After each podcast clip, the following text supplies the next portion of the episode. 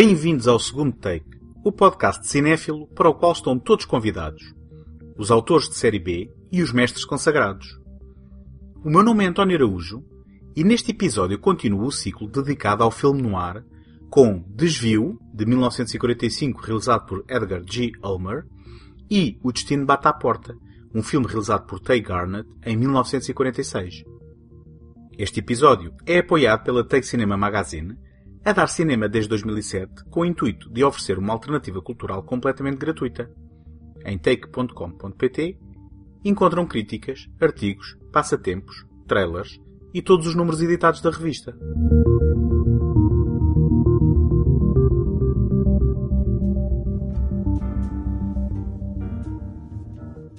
Quando num filme noir ocorrem estranhas coincidências e acontecimentos sem explicação que se encadeiam numa sequência que arrastam a pobre personagem principal para um final inescapável, estamos na presença de um pesadelo fatalista. Desvio é um título de reduzido orçamento realizado em 1945 pelo especialista do género Edgar G. Ulmer.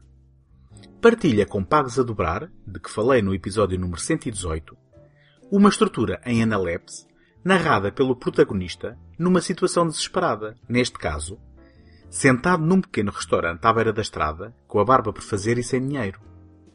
Quando começa a tocar na jukebox a música I Can't Believe That You're in Love With Me, a memória é invocada e é enquadrada pela fotografia expressionista que preconiza o inexorável desenrolar do pesadelo a que iremos assistir. Did you ever want to forget anything? Did you ever want to cut away a piece of your memory or blot it out? I can't believe that you're in love with me. I hate the thought of being so far away from you, but we'll be together again someday. I'm on your mind each place you go. I was tussling with the most dangerous animal in the world. A woman. Hey, you! Come on if you want to ride. What's your name? You can call me Vera if you like. There's a folding bed behind this door. You know how to work it? I just can't imagine that you love me. Just remember who's boss around here. If you shut up and don't give me any arguments, you'll have nothing to worry about. I'm the lucky one. I can't believe Even if you did tell the cops I was in on it with you, what could they do to me? Give a lift to a tomato, you expect it to be nice, don't you?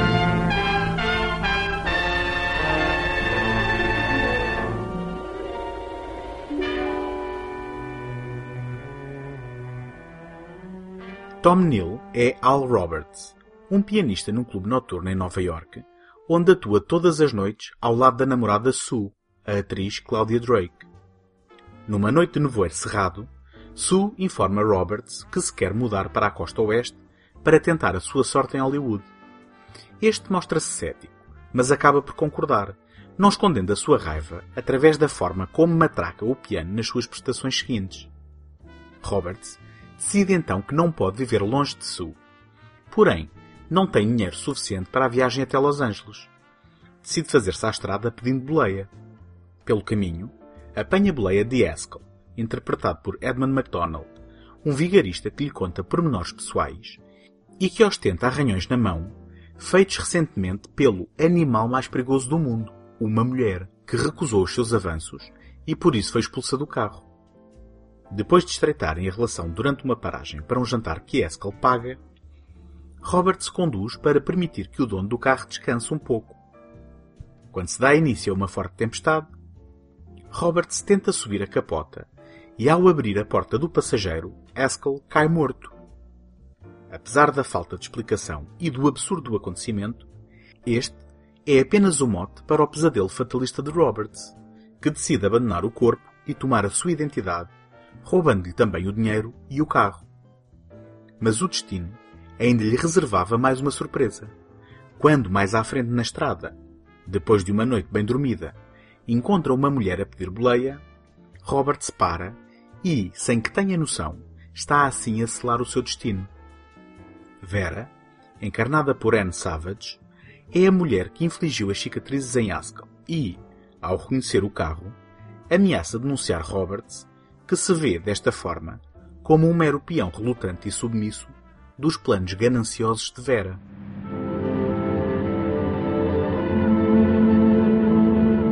I drove all that night while Haskell slept like a log. After a while, I began to get sleepy myself. I was happy, though. Soon I'd be with Sue again. The long trip was practically over, and there'd be no more hoofing it down the concrete. I began to think of the future, which couldn't have been brighter if I'd embroidered it with neon lights. It was nice to think of Sue shooting to the top. it's amazing what a full belly can do to your imagination. Your eyes blue, your kisses too. I never knew what they could do. I can't believe that you're in love with me.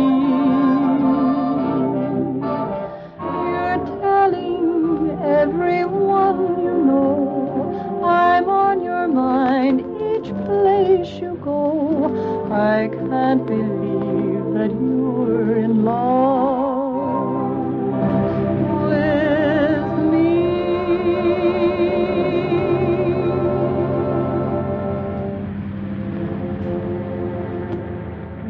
Al Roberts é mais um desafortunado intérprete no centro de um filme no ar com uma crónica falta de consciência de si próprio. O tom de desesperado queixume da sua narração é o reflexo de uma angústia existencial que ignora o seu próprio papel no destino que lhe parece reservado à partida. Alimentado pelo seu pessimismo e estupidez, atribui a sua sorte ao acaso. Ao adaptar o seu próprio romance, Martin M. Goldsmith centra a perspectiva da narrativa exclusivamente no ponto de vista de Roberts.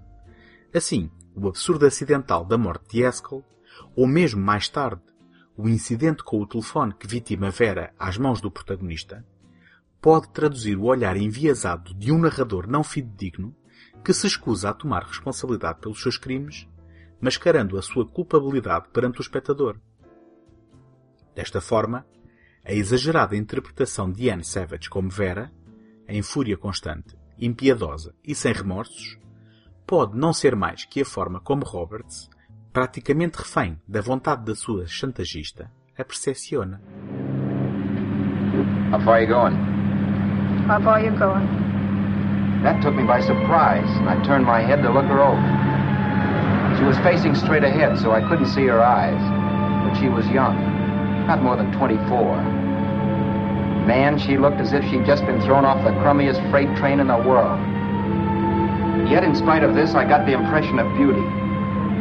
Not the beauty of a movie actress, mind you, or the beauty you dream about when you're with your wife, but a natural beauty.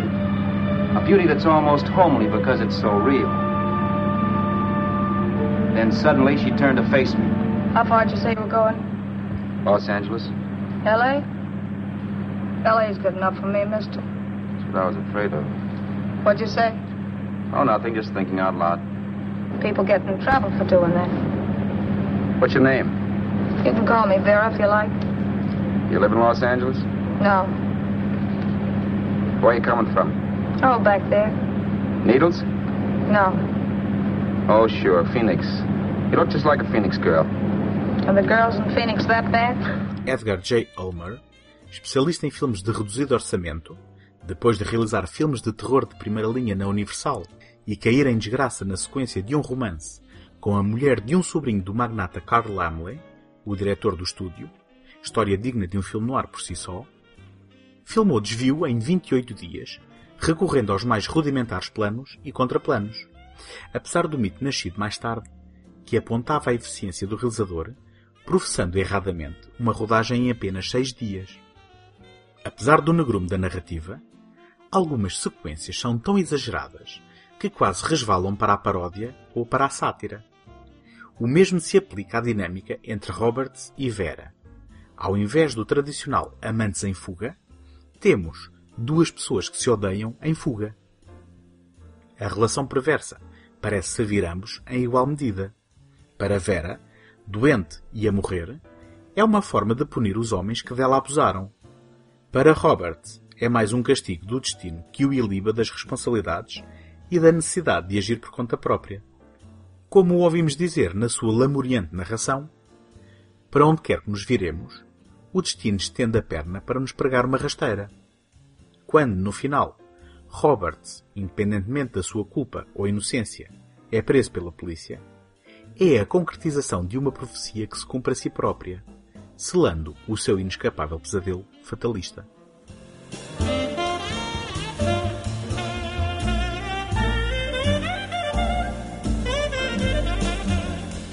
Gostava de partilhar convosco como me podem ajudar para vos continuar a oferecer este programa todas as semanas. Ter visibilidade no iTunes é uma componente muito significativa para o sucesso de qualquer podcast. E, para isso, conto convosco para lá deixarem uma classificação positiva ou uma avaliação escrita. Nem imaginam a importância do vosso contributo com este simples gesto. Em segundotake.com podem subscrever o programa em qualquer plataforma ou sistema. Também lá encontram o arquivo de todos os episódios e todos os contatos sociais, caso queiram deixar uma palavra.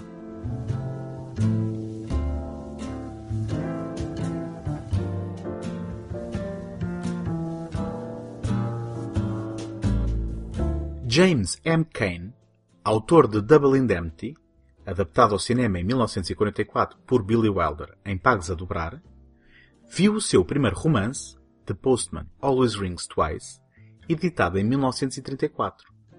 Em 1939, esta história de amor e morte foi adaptada ao grande ecrã sem autorização na produção francesa Le Dernier Tournant. Impedido de estrear nos Estados Unidos da América e com a sua distribuição interrompida pelo deflagrar do conflito mundial, este título foi rapidamente esquecido. Obsessão, o filme de estreia em 1943 de Luchino Visconti, com o título original Ossessione, voltou a ser uma adaptação não sancionada do mesmo romance. Por não deter os direitos da história, Visconti viu a estreia do filme em território norte-americano impedida pela MGM. Motivada pelo sucesso de Pagos a Dobrar, esta Major de Hollywood, até então hesitante em enfrentar o código de produção que regia na altura a quantidade e o teor de sexo e violência que podia ser mostrado na tela, avançou finalmente em 1946 para a adaptação oficial do texto de Kane. O Destino Bate à Porta foi adaptado por Harry Ruskin e Niven Bush, realizado por Tay Garnett, e contou com a superestrela Lana Turner e o ícone do filme noir John Garfield nos principais papéis de Cora e Frank.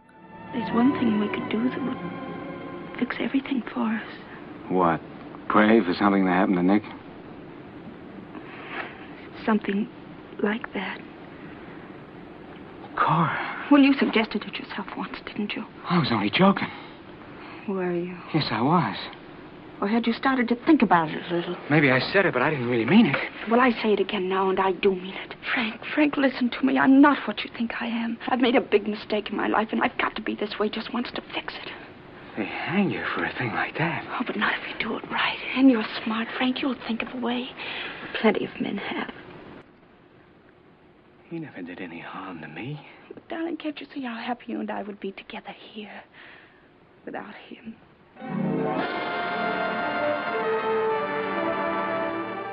Frank é um indigente que entra no restaurante de uma estação de serviço para comer alguma coisa e acaba a trabalhar lá.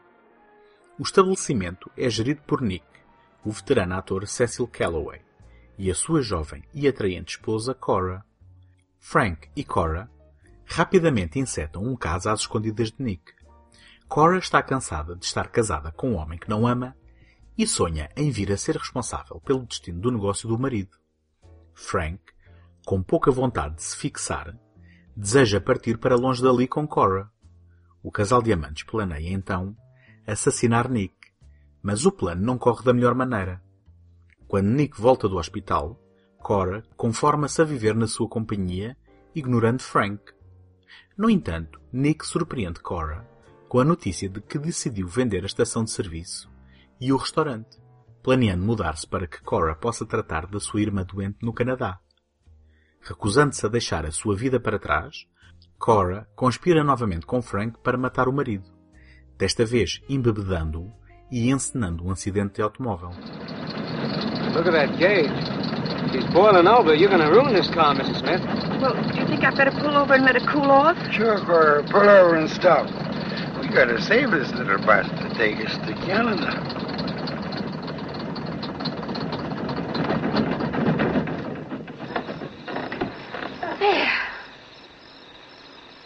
Hey, Nick, uh, uh, what happened to your voice? We're going pretty good, huh? me, me, me. And, uh, there is a tavern in the town, in the town where my true lovely... I gotta go. Nick! Hey, Nick! Nick! Come on back in the car. For I must leave you, do not let the parting leave thee. Listen. Farewell, for I must leave you, do not let... Yeah, it's an echo, yeah. Yes, it's an echo. Come on, let's go back in the car. It's a wonderful echo. Yeah, it's a swell echo. It's a wonderful echo. It's the best echo I, I ever heard. Cora, there, there's an echo out there. Listen. Lena Turner era, já por esta altura, uma estrela resplandecente no firmamento de Hollywood e terá aceito interpretar o papel sórdido de Cora na condição de poder manter o seu registro habitual apesar da personagem ser uma simples mulher da classe trabalhadora. A verdade é que a sua relação com Frank, desde o momento em que deixa cair o batom e se encontram pela primeira vez, e ela enfeitiça-o ao ultrajar um alvo e minúsculo fato de duas peças, completado por um turbante sobre o luminoso cabelo loiro, é dominado pelas suas vontades. É ela quem sugere voltar para trás após a primeira tentativa frustrada de fuga. É ela quem sugere a Frank livrarem-se de Nick. É ela quem, depois da traição cobarde de Frank ao assinar uma queixa em tribunal contra Cora, o torna num autêntico escravo a partir do momento em que, com Nick fora de cena, ela herda o negócio. Well, goodbye, Mr. Yellow. I don't know what you're going to do, and I don't care. But I'm going in and open up my lunchroom.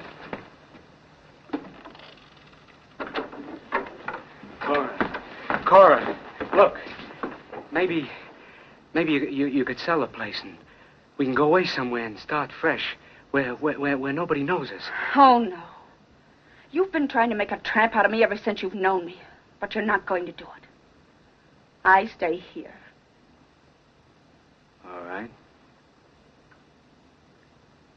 I'm going to stay too. Well, let me tell you something. If you do stay, there's going to be a lot of hard work done around here because I've got ideas for this place. I'm going to fix up a nice spot out there under the trees. And then I'm going to get a license to sell beer. You're in the hamburger business and the... Can't you get it through your head that I'm going to amount to something?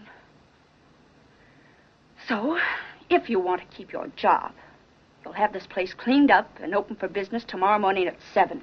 Okay. Okay, Mrs. Smith. That expresses it perfectly.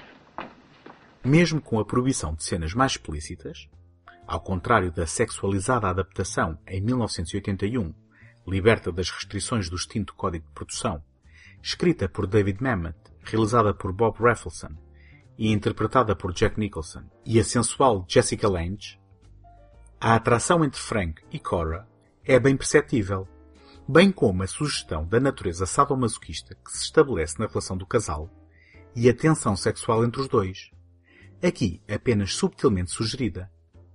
Frank, apesar do seu ocasional machismo e da sua constante gabarulice de ser um homem em permanente movimento, que nunca assenta a reais em parte alguma, vê-se aprisionado a uma domesticidade forçada por via do crime que cometeu com a amante, entretanto esposa, após um casamento forçado. É pouco subtil a cena do casamento, quando Cora, referindo-se à gravata que ofereceu a Frank, diz que esta mais parece um nó de forca. Don't wipe it off, Mr. Keats. You look stunning in my lipstick. This kind tastes good, too. what flavor do you call it, Frank? I can't remember that far back. As far as I'm concerned, you imagined it even then. Oh, dry up. Thanks. Notice his necktie, Mr. Keats. It's my wedding present to him. The way he wears it, you'd think it was a noose around his neck. Well, I can only think of 15 or 20 reasons why you two should never be happy. Well, there you are, my dear. Thanks. We'll paste it right alongside of our beer license. No final, a paixão que ambos sentem um pelo outro prevalece e, depois de uma prova inegável do amor de Cora, entretanto grávida de Frank, sonham com um futuro que é imediatamente e tragicamente interrompido por um acidente de automóvel que vitima Cora. O batom que rola pelo chão faz eco do momento em que se tinham conhecido. Por ironia do destino e da natureza do filme noir, A suspeição anterior sobre Frank envia-o para a câmara de gás pela morte de Cora, apesar dos seus apelos de inocência, que desta vez são genuínos. Inconformado, reflete poeticamente sobre o seu fado e explica o misterioso título original do filme ao comparar o destino com o carteiro, que é esperado ansiosamente. Este toca sempre duas vezes. Não temos por que nos preocupar com a perspectiva de o desencontrar. It's a very beautiful note, Frank. Written by a girl who loved a man very much. I imagine it was written earlier the very night she died. A note of farewell, isn't it? She did try to run away that night. And since she had no idea anyone would ever see that note but you, it therefore has in it just enough of a confession to convict you of helping her kill her husband. So, if you were to leave this room because you didn't kill her, you'd soon be right back here again for helping her kill Nick. What's the use? Then. Then what's going to happen to me is not because I killed her? No, laddie, for killing Nick. You know, there's something about this that's like. Well, it's like. You're expecting a, a letter that you're just crazy to get. And you hang around the front door for fear you might not hear him ring. You never realize that he always rings twice. What's that? He rang twice for Cora. And now he's ringing twice for me, isn't he? Entretanto, Lucino Visconti, que como referi tinha adaptado The Postman Always Rings Twice, bem como outros autores como Roberto Rossellini ou Vittorio De Sica, eram muito apreciados, tanto por críticos como pelos próprios cineastas. Apesar de muitos dos seus títulos não terem atravessado o Oceano Atlântico, o movimento neorrealista italiano influenciou o cinema americano, em geral, e o filme noir, em particular, no pós-Segunda Guerra Mundial. Os seus baixos orçamentos e filmagens em locais reais encontraram um eco nos valores de produção dos filmes negros que Hollywood tinha vindo a produzir. Estes começaram a procurar filmes na rua, fora de portas dos estúdios habituais, e a procurar inspiração em histórias reais, adaptando notícias de jornais, revistas ou até registros públicos, incorporando o neorrealismo italiano na lista das suas influências estéticas. Este subgénero de veia quase documental veio a dar origem a títulos como Encruzilhada, realizada em 1947 por Edward Dmytryk, A Verdade Triunfou, um filme de 1948 de Henry Hathaway, Nos Bastidores de Nova York, Jules Dassin, 1948, ou Side Street, de Anthony Mann, 1950. O filme noir saía desta forma à rua, à procura de verosimilhança e de inspiração na crueza de histórias de gente real, muitas vezes mais inacreditáveis do que a mais pura das ficções.